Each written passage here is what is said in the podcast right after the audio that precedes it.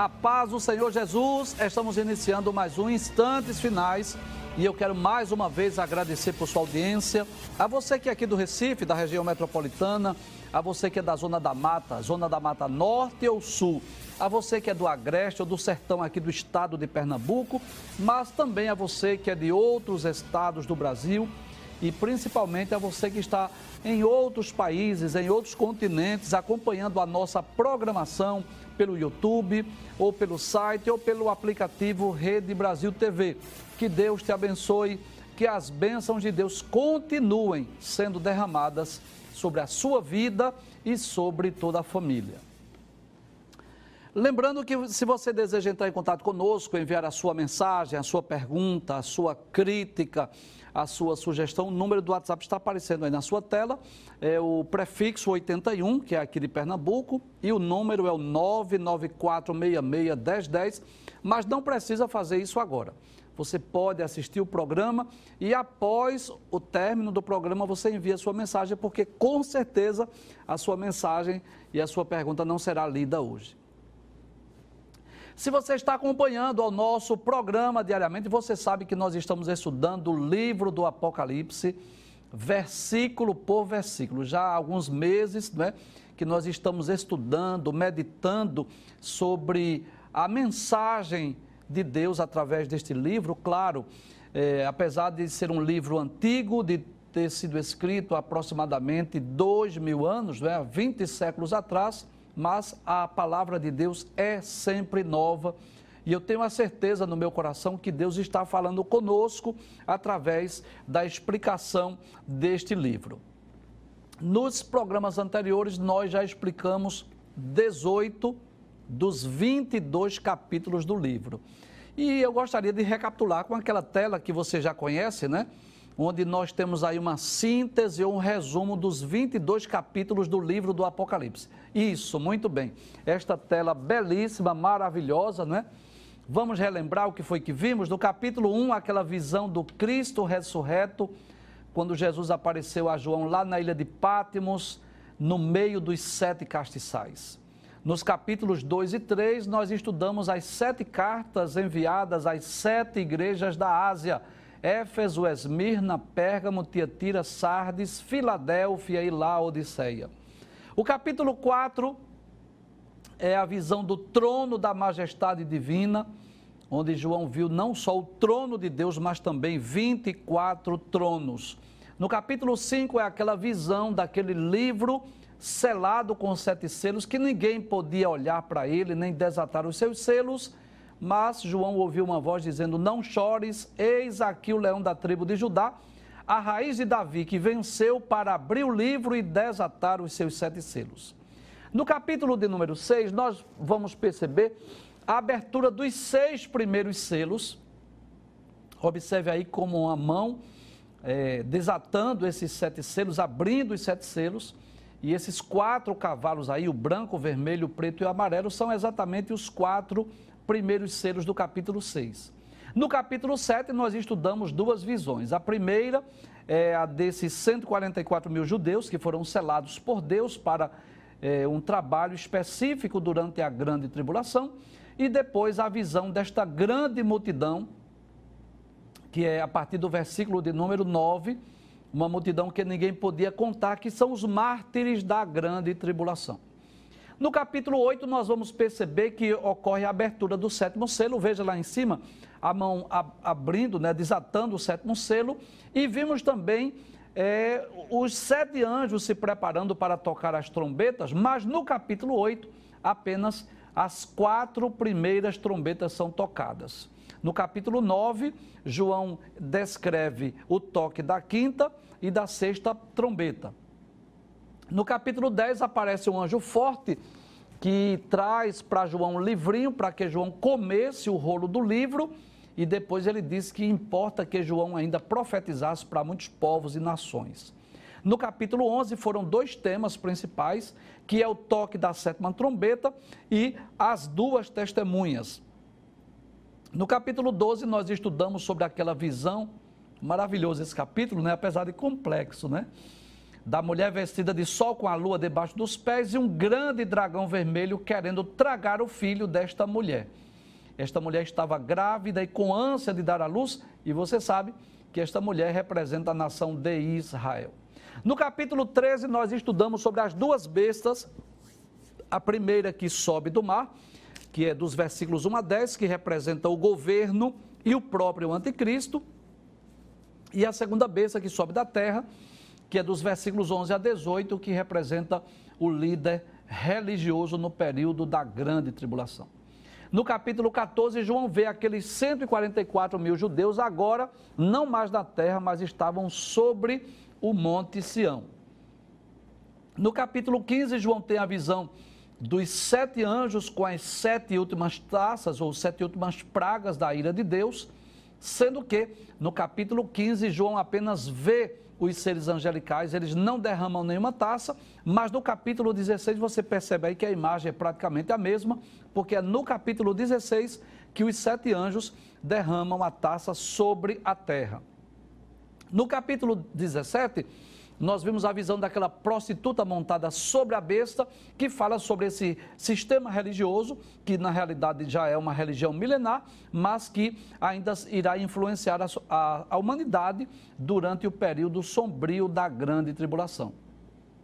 No capítulo 18, que foi o último capítulo que nós estudamos, fala exatamente da queda de Babilônia. Então, na realidade, você vai perceber que tanto o capítulo 17 quanto o capítulo 18 e o capítulo 19, as epígrafes dos textos começam é, falando sobre a queda de Babilônia, sendo que no capítulo 17 fala da Babilônia religiosa e no capítulo 18 da Babilônia política. Pode trazer a tela, por gentileza. Então, na realidade, no capítulo de número 18, que foi o último texto que nós estudamos, esse capítulo, inclusive, muito extenso, né? Ele tem 24 versículos. Nós estudamos exatamente sobre essa destruição desta cidade, que será a capital do mundo durante o governo do Anticristo. Hoje, nós vamos iniciar o estudo do capítulo 19. E é interessante que no capítulo 19, mais uma vez, fala sobre a queda de Babilônia. Pode abrir a tela principal, por favor? Isso, do capítulo 19. E aí há algo interessante. Nós preservamos aí esse título, que é o que está na Bíblia. Se você tem uma Bíblia, você pode conferir no texto bíblico, não é claro, na epígrafe, no título do tema do capítulo 19 é este: a queda de Babilônia, alegria e triunfo nos céus. Só que agora a visão de João não está olhando mais para a terra, né? João não está vendo agora a destruição daquela cidade. João está agora tendo uma visão do céu. Então, nós vamos perceber algo muito interessante só pelo título do capítulo de número 19. Então, nós vamos ver um contraste Aqui na terra, o que é que está ocorrendo? A queda de Babilônia. Mas no céu, o que é que está vendo? Está vendo júbilo, louvores, adoração, alegria, triunfo nos céus na ocasião desse juízo ou desse julgamento de Deus sobre a Babilônia. Inclusive, eu gostaria de lembrar o que nós já dissemos no programa anterior, que na verdade é, essa, esse contraste ele vai ser percebido durante todo o período tribulacional. Durante o período tribulacional, nós podemos dizer que aqui na terra haverá dores, haverá sofrimentos, haverá angústia, né? Porque o juízo de Deus será derramado sobre a terra serão abertos sete selos, serão tocadas sete trombetas, serão derramadas os sete cálices da ira de Deus. O julgamento de Deus sobre a terra, que vai trazer dores e sofrimentos para quem estiver na terra. Mas é bom lembrarmos que para aqueles que estiverem no céu, júbilo, gozo e alegria. Por sinal, nós lemos nos, nos programas anteriores, no capítulo de número 18, os versículos de número 19 e 20. Veja o contraste. Capítulo de número 18, versículo 19 e 20. Diz assim: pode, pode trazer a tela, por favor. E lançaram pó sobre a cabeça, e clamaram, chorando e lamentando, e dizendo: Ai, ai daquela grande cidade, na qual todos os que tinham naus no mar se enriqueceram em razão da sua opulência, porque numa hora foi assolada. Então, aqui na terra, durante a destruição dessa Babilônia, o que é que vai haver? É, os homens vão clamar, vão chorar e vão lamentar. Mas veja que coisa interessante. No versículo de número 20, diz assim: Alegra-te sobre ela, ó céus, e vós, santos apóstolos e profetas. Significa dizer que enquanto aqui na terra tiver lágrimas, dores, sofrimentos, angústia, tristezas, lá no céu, para quem estiver no céu, com certeza será um momento de júbilo, será um momento de alegria. Então, na verdade, nós preservamos é, esse título como está na palavra de Deus, mas nós não vamos falar necessariamente sobre a queda de Babilônia, porque nós já falamos que está no capítulo 17 e capítulo de número 18. Na verdade, nós vamos explicar o que é que está ocorrendo no céu durante a queda ou a destruição da Babilônia. Eu quero lhe convidar, se você dispõe de uma Bíblia, para você estar com a sua Bíblia, com o seu caderno de anotações, com a sua caneta, para você acompanhar o comentário ou a explicação mas caso você não tenha, a equipe de arte preparou aí os textos bíblicos com as imagens para que você possa é, poder ter o, o texto bíblico na sua tela e poder ver essas imagens que vai ajudar na compreensão. Propositalmente, antes de nós explicarmos o versículo primeiro, eu quero explicar um pouco sobre essa imagem belíssima e maravilhosa. Né? Pode abrir, por favor, pode abrir a tela, a tela principal. Isto, muito bem, glória a Deus. Né? Então, professor, por favor, me explique aí essa, essa imagem, belíssima essa imagem maravilhosa. Bem ao centro está aí o trono de Deus, o trono da majestade divina, que nós já estudamos no capítulo de número 4, né? Eu, eu, quando eu vejo essa imagem, eu fico emocionado, porque eu penso no passado, na experiência que João teve, né? Esse privilégio que João teve de ter, de ter essa visão gloriosa, mas eu penso no futuro também que nós teremos essa oportunidade, né? Traz a tela para eu dizer algo aqui. Esta é a maior esperança do crente, do salvo, né? De um dia estar diante do trono da majestade divina. Não é quando nós formos arrebatados desse mundo e nós estaremos para sempre na presença de Deus. Pode trazer a tela mais uma vez. Então aí está no centro o trono de Deus, ao redor do trono, estes 24 tronos que nós já explicamos lá no capítulo de número 4, que tudo nos leva a crer. Isso não está explícito no texto bíblico, mas é como os teólogos e comentaristas do livro do Apocalipse explicam explicam, são 24 anciãos. Quem são? A Bíblia não diz os nomes deles, mas tudo nos leva a crer que são 12 patriarcas e os 12 apóstolos. Então, os patriarcas Abraão, Isaac, Jacó, José e outros que foram o, representando, na realidade, os crentes, os salvos do Antigo Testamento, e os doze apóstolos de Cristo, que foram aqueles que seguiram Jesus durante o seu ministério, claro, exceto Judas Iscariotes, possivelmente quem está no lugar dele aí é Matias. Mas eu quero lembrar mais uma vez, isso não está explícito no texto bíblico. Em nenhum lugar da Bíblia diz que são os eh, patriarcas e os apóstolos. São os comentaristas, os teólogos que afirmam assim. E claro, esses 24 anciãos, eles representam aí os crentes, os salvos do Antigo e do Novo Testamento. Ao centro aí, você vai ver esses quatro animais, se você está acompanhando o programa, você sabe disso. São aqueles quatro animais que aparecem lá no capítulo 4, que na verdade são querubins ou serafins, são seres é, angelicais que representam toda a criação e também representam a forma pela qual os evangelistas apresentaram o Senhor Jesus Cristo, né? O primeiro com o rosto de leão, que é a forma que Mateus representou Jesus no Evangelho como rei.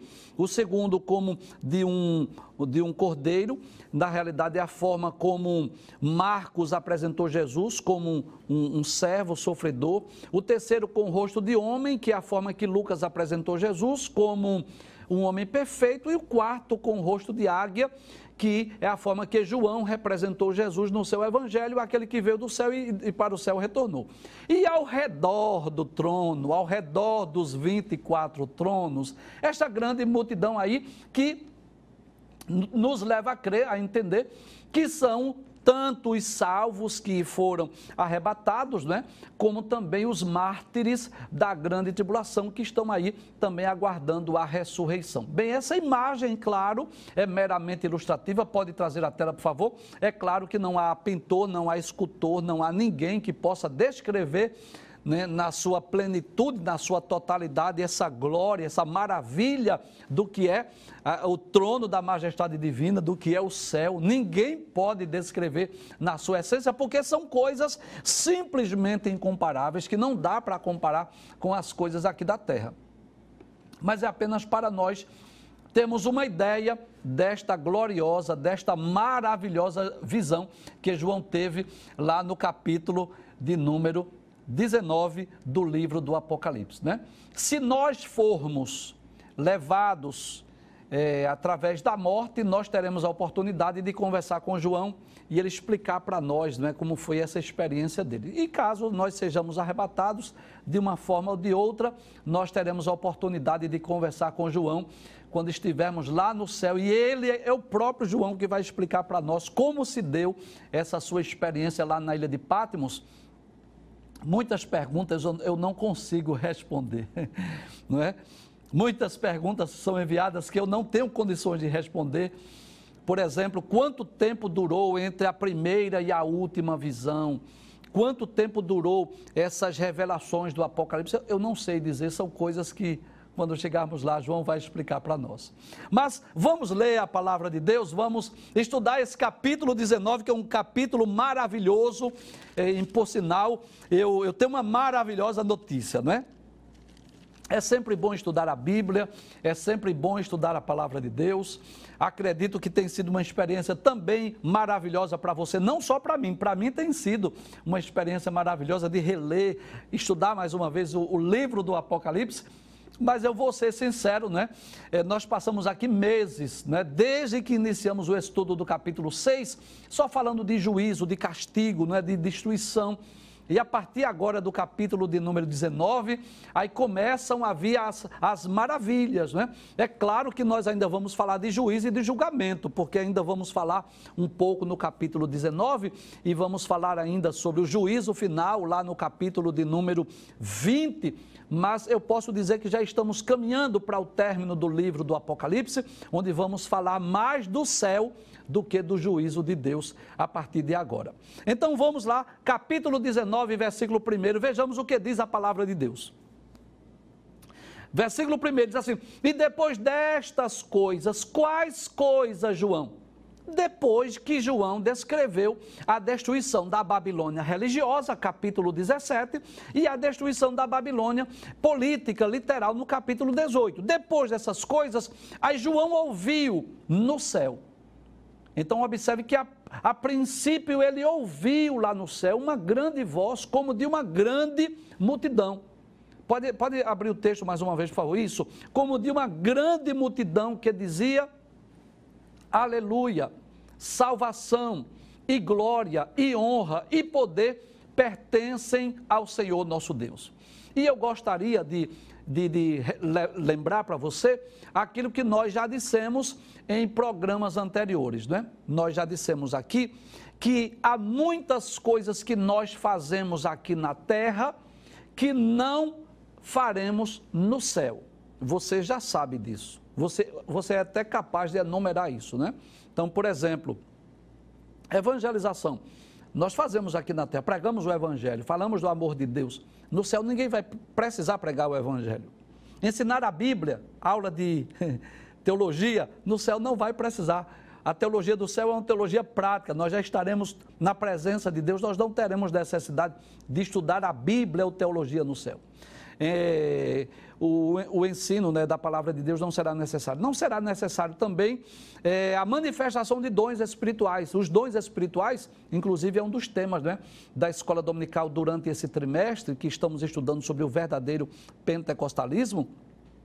Então, os dons espirituais são uma bênção na vida do crente, na vida do salvo, na vida da igreja, mas no céu ninguém vai precisar de manifestação de dons espirituais. No céu também não vai haver necessidade de contribuição com dízimos e ofertas. Enfim, há muitas coisas que nós fazemos aqui, por exemplo, visitar, orar, interceder, são atividades, serviços que no céu não vai precisar. No céu ninguém vai precisar visitar ninguém, não vamos precisar de estar é, orando, intercedendo, fazendo círculo de oração. No céu não vai ser preciso. Mas o louvor, a adoração, ela é constante, ela será permanente. É claro que eu quero deixar, que eu quero esclarecer algo aqui. Não significa dizer, eu não acredito nisso, que no céu nós vamos, a única coisa que nós vamos fazer é louvar a Deus. Não, não acredito nisso. Eu diria que o louvor será uma das atividades principais. Nós teremos a oportunidade, o privilégio de adorarmos a Deus face a face na sua presença. A nossa adoração aqui, ela é pela fé. Nós não estamos vendo Deus, mas cremos que Ele está nos vendo e ouvindo o nosso louvor e a nossa adoração. Mas no céu nós teremos a oportunidade de estar diante de Deus, adorando naqueles, naquele grande coral, onde haverá não só as vozes angelicais, não só dos seres angelicais, mas da igreja, dos salvos, dos lavados e remidos pelo sangue de Jesus. Então, o louvor, na realidade, ele é eterno, ele é permanente. Nós adoraremos a Deus pelos séculos dos séculos, por toda a eternidade. Então, lendo o livro do Apocalipse, é claro que eu, eu poderia ler qualquer outro livro e qualquer outro texto, mas eu quero me deter aqui no livro do Apocalipse, que deixa bem claro isso, que no céu o louvor, a adoração é uma das principais atividades. Inclusive, esse texto fala sobre isso fala exatamente sobre esta adoração. João ouviu essa voz de uma grande multidão. Abre o texto mais uma vez para nós conferirmos. Ouvi no céu como que uma voz de uma grande multidão que dizia aleluia. E o que é aleluia? Aleluia é louvai ao Senhor. No capítulo 19, a palavra aleluia está quatro vezes, versículos 1, 3, 4 e 6. Aí diz: salvação e glória e honra e poder pertencem ao Senhor nosso Deus. Então, nós vamos ler. Inclusive, eu quero convidar você, pode trazer a tela, por favor? Eu quero convidar você para ler comigo alguns textos bíblicos no livro do Apocalipse, que nos deixa bem claro que o louvor a Deus no céu é permanente. Capítulo 4, que é mais uma vez a visão do trono da majestade divina, nos versículos 9 a 11 diz assim: E quando os animais davam glória, esses animais, nós já falamos sobre ele, não é? Possivelmente são querubins ou serafins, são seres angelicais e tem aqui uma aparência de animal porque eles estão representando toda a criação e a forma pelas quais os evangelistas apresentaram a pessoa de Jesus. Então, enquanto esses animais davam glória e honra e ações de graças ao que estava assentado sobre o trono e ao que vive para sempre, os 24 anciãos prostravam-se diante do que estava sentado sobre o trono, adoravam o que vive para todo sempre, lançavam as suas coroas diante do trono, dizendo: Digno és, Senhor, de receber glória e honra e poder, porque tu criaste todas as coisas e por tua vontade são e foram criadas. No capítulo 5, versículos 8 a 14, diz assim: E havendo tomado o livro, é Jesus, quando toma aquele livro selado com sete selos, diz que os quatro animais e os vinte e quatro anciãos prostraram-se diante do cordeiro, tendo todos eles harpas e salvas de ouro, cheias de incenso, que são as orações dos santos, e cantavam um novo cântico, dizendo: Digno és de tomar o livro e de abrir os seus selos, porque foste morto e com teu sangue compraste para Deus homens de toda tribo e língua e povo e nação. E para o nosso Deus os fizeste reis e sacerdotes, e eles reinarão sobre a terra. E ainda no capítulo 15, os versículos 2 e 3. Esses são alguns dos textos do livro do Apocalipse que nos mostra que no céu o louvor e a adoração é permanente. capítulo 15, versículos 2 e 3 diz: E vi como um mar de vidro misturado com fogo, e também os que saíam vitoriosos da besta e da sua imagem e do seu sinal e do número do seu nome, que estavam junto ao mar de vidro e tinham harpas de Deus e cantavam o cântico de Moisés, servo de Deus, e o cântico do Cordeiro, dizendo: Grandes e maravilhosas são as tuas obras, Senhor Deus Todo-Poderoso. Então, eu posso dizer que só esse versículo ele está nos ensinando duas grandes verdades, duas grandes lições, duas verdades que estão claras nas páginas da Bíblia. A primeira é que o louvor a Deus será eterno, será permanente, será pelos séculos dos séculos. Embora, mais uma vez eu diga, que esta não será a única atividade nossa no céu. Não é claro que não, nós teremos outras atividades. Por exemplo, nós vamos reinar com Cristo durante os mil anos. A segunda verdade que nós podemos extrair desse texto é que somente Deus é digno de ser adorado. Somente Deus é digno de toda adoração. Abra o texto mais uma vez, versículo 1. Por favor, diz assim: é, João ouviu a voz como de uma, de uma grande multidão que dizia: Aleluia, que significa louvai ao Senhor. Salvação e glória e honra e poder pertencem a quem? Ao Senhor nosso Deus, né? Então, nenhum outro ser, nenhum outro homem, Nenhum ser angelical, ninguém pode, ou merece, ou deve ser adorado. Somente Deus, porque Ele é o Criador, o mantenedor, o provedor, o sustentador de todas as coisas, somente Deus é digno de adoração.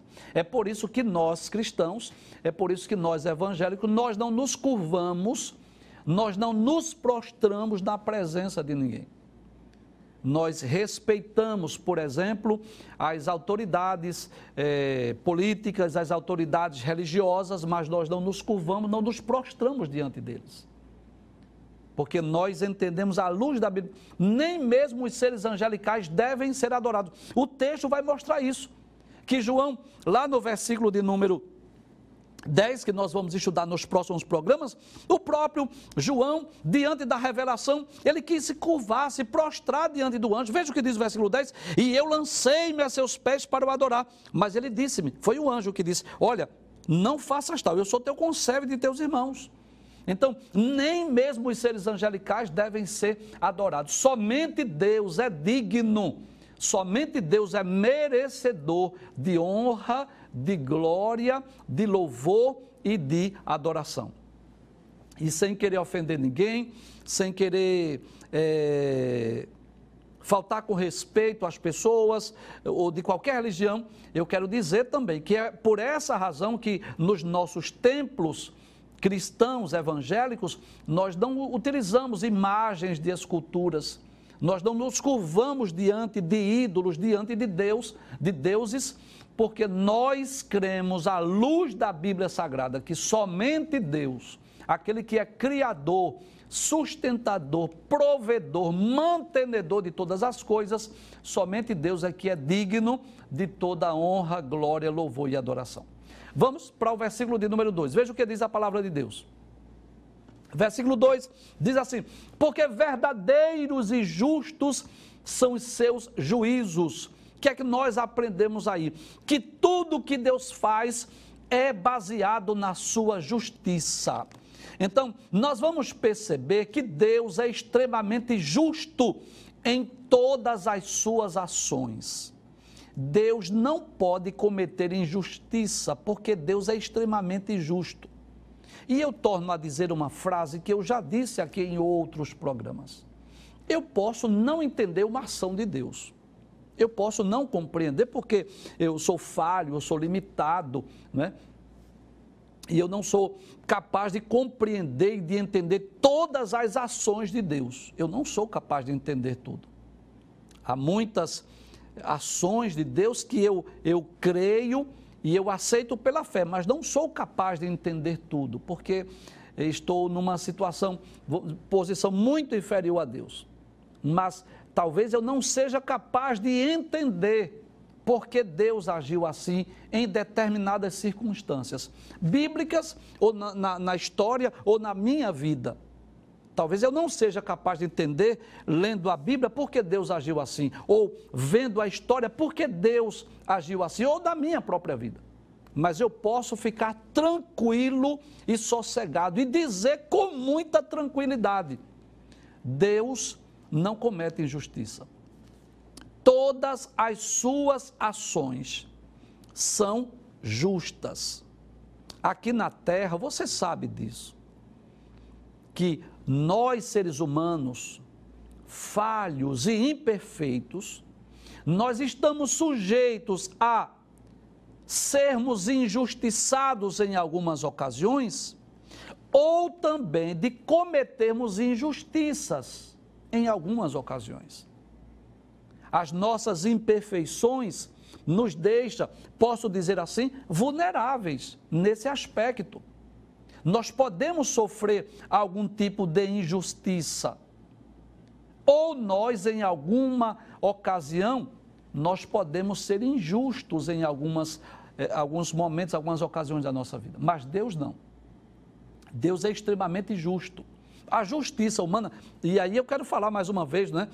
que a justiça é um atributo que nós chamamos lá na teologia de um atributo comunicável. Você sabe o que é um atributo comunicável? São atributos de Deus. Um atributo é uma qualidade, é uma característica de Deus. E quando nós chamamos de atributo comunicável, nós estamos dizendo que Deus compartilhou conosco, com os seres humanos. Então, por exemplo, amor, bondade, justiça, misericórdia, fidelidade são atributos comunicáveis. Só que com uma diferença. Em Deus, os atributos, mesmo comunicáveis, né? Eles, os, os atributos em Deus são perfeitos, eles são inalteráveis. Eles não sofrem variações, eles são harmônicos. Em nós, não. Em nós, esses atributos que Deus compartilhou com, conosco, com os seres humanos, eles podem sofrer variações amor, bondade, justiça, fidelidade e misericórdia em nossa vida pode sofrer alteração. Em Deus eles são perfeitos, em nós eles são imperfeitos, eles são invariáveis. Então eu posso dizer com muita tranquilidade que Deus não pode cometer injustiça, porque ele é justo em todas as suas ações. Volta ao texto mais uma vez, por gentileza. Verdadeiros e justos são os seus juízos pois julgou a grande prostituta que havia corrompido a terra com a sua prostituição e das mãos dela vingou o sangue dos seus servos. Então eu trago à memória dois textos aqui que nós já lemos. O primeiro está no capítulo 18, versículo 24, que foi o último texto que nós estudamos no programa anterior que nós dissemos que, embora Deus não tenha a obrigação e a necessidade de justificar ou explicar nada, mas ele deixa bem claro por que destruiu a Babilônia. E por que destruiu? A resposta está no capítulo 18, versículos 23 e 24. Primeiro, porque os seus mercadores eram os grandes da terra, a autoconfiança daqueles mercadores, que em vez de reconhecer que o grande é Deus, o poderoso é Deus, eles é que se sentiam grandes. Foi a primeira razão. Segundo, todas as nações foram enganadas pelas tuas feitiçarias. Então o pecado da Babilônia influenciou o mundo. As nações foram influenciadas pela sua religião, pela sua feitiçaria, pelos seus engodos, pelos seus ensinos deturpados. Terceiro lugar, e nela se achou o sangue dos profetas. É por isso que está havendo alegria no céu. Enquanto a Babilônia está sendo destruída, está havendo gozo, júbilo e alegria. Porque Deus, o justo juiz, está sentenciando. Está exercendo juízo ou julgamento. Deixa eu fazer aqui uma ilustração aqui para que você possa entender. É como se um pai de família, um cidadão de bem, fosse tivesse sido assassinado num latrocínio, um, um roubo seguido de assassinato. E digamos que na ocasião do julgamento daquele, daquele assassino, daquele ladrão, que além de matar aquele pai, além de roubar aquele pai de família, ele matou, mesmo que o pai de família não mostrou nenhuma reação. Então é como se na ocasião em que o juiz estivesse julgando, sentenciando aquela, aquela, aquele crime ali no tribunal, é como se a família daquele pai de família que havia sido morto estivesse ali presenciando. É claro que a, a, sentença, a batida do martelo, o julgamento, a condenação do réu não vai trazer o parente de volta. Mas pelo menos eles terão um senso de justiça. Que aquele criminoso, aquele assassino foi preso, foi condenado. Só que no céu tem uma diferença, né? É que aqui a alegria é também para aqueles que foram mortos, porque eles estão lá na presença de Deus. Embora não estejam vendo lá do céu a Babilônia sendo destruída, mas Deus vai dizer assim: olha, acabei de destruir a Babilônia. Vocês foram mortos, mataram vocês, perseguiram, mas eu exerci juízo. Então, o primeiro texto que eu quero relembrar é esse: é que o motivo um dos motivos principais pela destruição de Babilônia é exatamente por causa da morte dos servos de Deus. O texto deixa bem claro, capítulo 18, versículo 24. E nela se achou o sangue dos profetas. Ou seja, essa cidade foi responsável pela morte dos servos de Deus. Mas há um outro texto que eu gostaria de ler, que fala sobre os juízos de Deus, que são justos, né? Verdadeiros e justos são os seus juízos está lá no capítulo 15, versículo de número 3. Se você tiver uma Bíblia, você pode ler. E cantava o cântico de Moisés, servo de Deus, e o cântico do Cordeiro, dizendo: Grandes e maravilhosas são as tuas obras, Senhor Deus Todo-Poderoso. Justos e verdadeiros são os teus caminhos, ó Rei dos santos. Então, capítulo 15, versículo 3. Capítulo 16, versículo 5, também do livro do Apocalipse, diz assim: E ouvi o anjo das águas que dizia: Justo és, ó Senhor, que és e que eras e santo és, porque julgaste essas coisas. Então, nós podemos entender que Deus é extremamente justo em suas ações. Talvez o ser humano não seja capaz de entender, mas Deus sempre age com justiça. Né? Deus não pode ser enganado, por exemplo, por um falso documento. Um juiz aqui da terra, por exemplo, mesmo que ele seja um cidadão de bem, porque nem sempre os juízes são cidadãos de bens, você sabe disso? Nem sempre os juízes são cidadãos de bens. Existem juízes corruptos que são subornados, que recebem presentes antes de julgar as causas.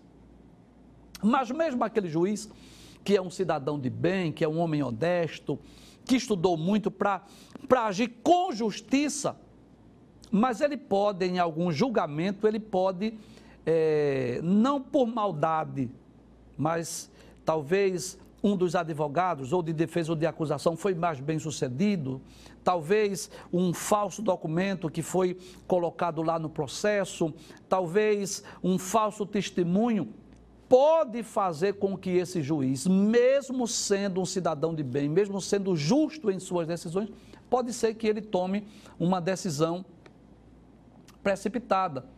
Pode ser que ele julgue a favor de alguém que não merecia Pode ser que ele deixe de agir com justiça em alguns casos, porque ele foi talvez convencido pelo argumento de um dos advogados, ou de defesa ou de acusação.